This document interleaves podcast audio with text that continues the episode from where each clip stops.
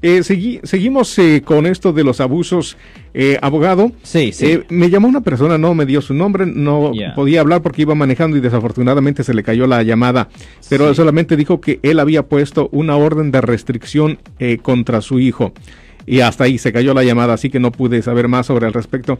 ¿Cómo es que se le puede poner una restricción a un hijo? ¿Puede ser por abuso a una a un padre, a pegarle a un padre? a mí la cosa es que normalmente las órdenes de restricción se hacen uh, de adulto a adulto, so yo voy a estar bajo la suposición que el hijo ya es un adulto. Lo siento por la interrupción, su video va a continuar monetariamente.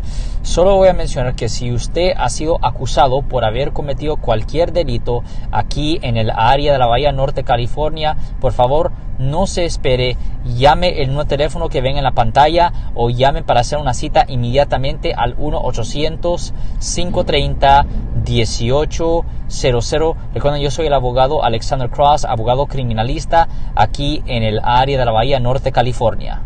Y la cosa que ya que sea adulto, puede poner una orden de restricción como que si fuera un extraño.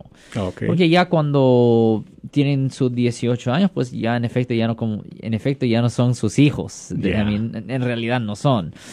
Yo sé que eh, genéticamente sí, pero legalmente es como que si no fuera.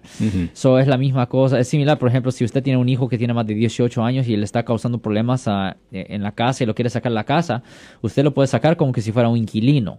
Eso es legal. Oh, Usted lo puede sacar como que si fuera un inquilino. Ah, ya cuando no tenga sus 18 años es un poco diferente, pero ya después de 18 años es, es, como un inquilino que no está pagando renta. Si les gustó este video, suscríbanse a este canal, aprieten el botón para suscribirse y si quieren notificación de otros videos en el futuro, toquen la campana para obtener notificaciones.